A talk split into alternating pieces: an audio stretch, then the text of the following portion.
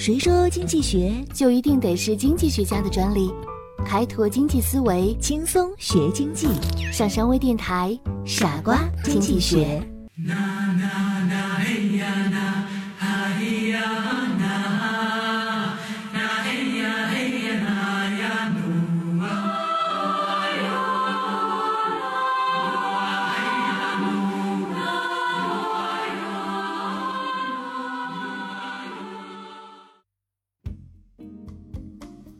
一个国家的生活水平取决于什么呢？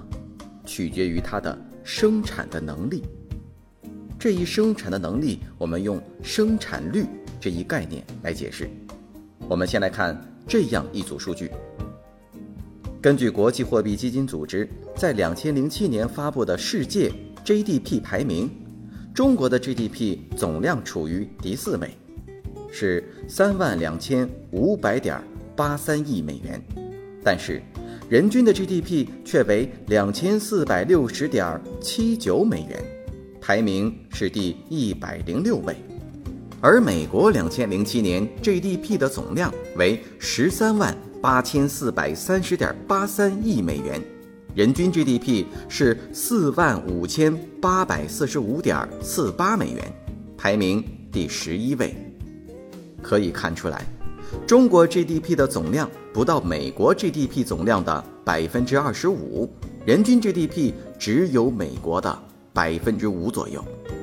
我们和美国的生活水平差距仍然非常的大，但差距为什么会如此之大呢？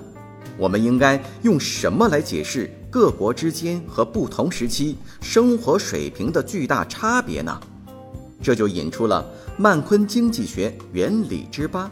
一国的生活水平取决于它生产物品与劳务的能力。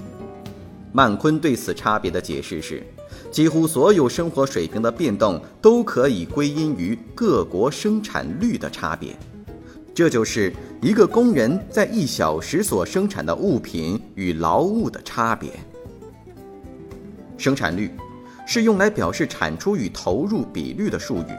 如果相同数量的投入生产了更多的产出，则表示生产率增长了；相反，如果相同数量的投入所带来的产出下降了，则表示生产率下降了。对于劳动者而言，其劳动生产率的水平可以用单位时间内所生产的产品的数量来表示，也可以用生产单位产品所耗费的劳动时间来表示。单位时间内生产的产品数量越多，劳动生产率就越高；反之则越低。生产单位产品所需要的劳动时间越少，劳动生产率就越高；反之则越低。由此可见，劳动生产率的状况是由社会生产力的发展水平来决定的。曼昆引用著名小说《鲁滨逊漂流记》的例子来说明生产率的概念。如果克鲁索能够捕到更多的鱼，那么他的生活水平就会提高。这对于一个国家也是一样的。一个国家只有能生产大量的物品与劳务，它的成员才能享受更高的生活水平和质量。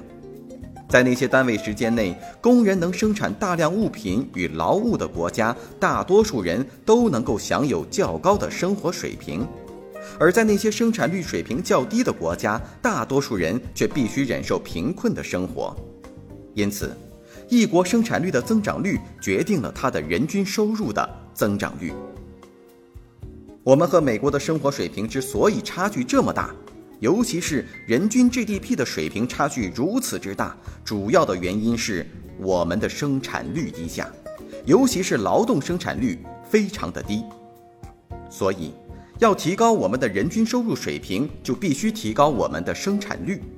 具体来说，决定劳动生产率高低的因素主要有以下五种。我们来看一下：第一，劳动者的平均熟练程度。劳动者的平均熟练程度越高，劳动生产率就越高。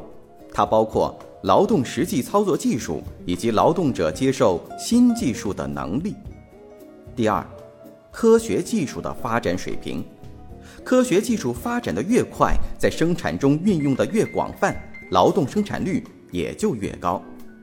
第三，生产过程的组织和管理，主要包括劳动者的分工协作以及工艺和经济管理方式。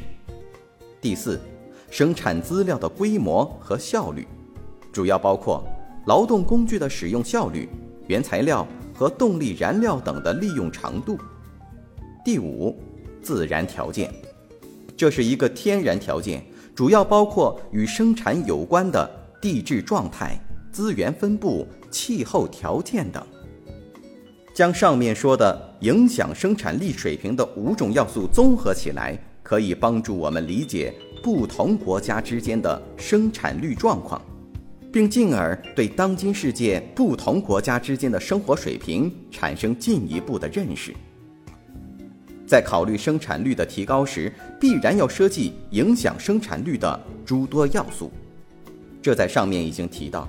但是，需要注意的是，生产率的提高一定要在诸要素的共同作用下才能实现，而不能仅仅偏重其中一项。以 IT 技术为例，在今天，科技是第一生产力这一观念正在被广泛接受。IT 技术的运用对于社会生产也有着相当大的，甚至是变革性的推动作用。但是，只有当商业实践、竞争以及制度发生更大的变化，并与 IT 结合后，这种作用才会发生。二十世纪九十年代，美国经济自一九九一年三月起持续增长一百一十二个月。创造了第二次世界大战之后经济史上的奇迹。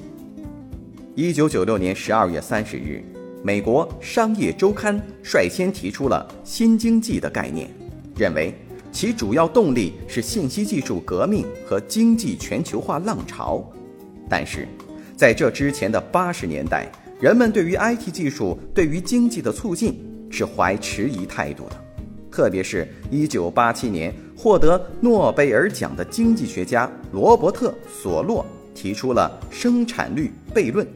他说：“到处都可以看到计算机时代，只有生产率统计除外。”在他看来，信息技术革命似乎只是在投入上轰轰烈烈，在产出绩效上并不显著。另据两位美国经济学家欧莱纳。和希彻尔在两千年二月的报告中，计算机在九十年代早期只做出了相对较小的贡献，但是这种贡献在九十年代的后五年里突然就一下提升了。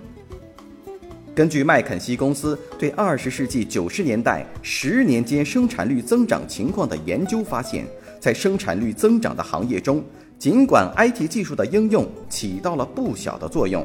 但是，竞争的不断加剧才是最关键的催化剂。换言之，商业竞争机制的改进才使得 IT 技术发挥了更大的作用。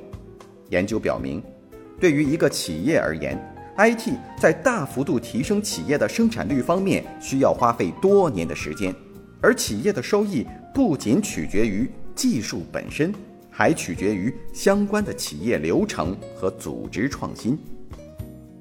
通过上面的例子，生产率与生产要素之间的关系显而易见。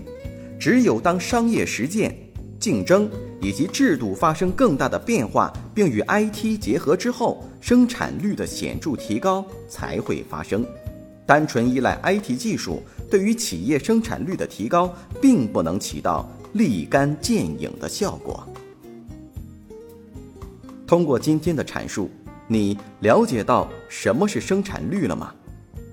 在您的企业里，您的生产率又是如何呢？欢迎收听今天的《傻瓜经济学》，我是上山，我们下期节目再见。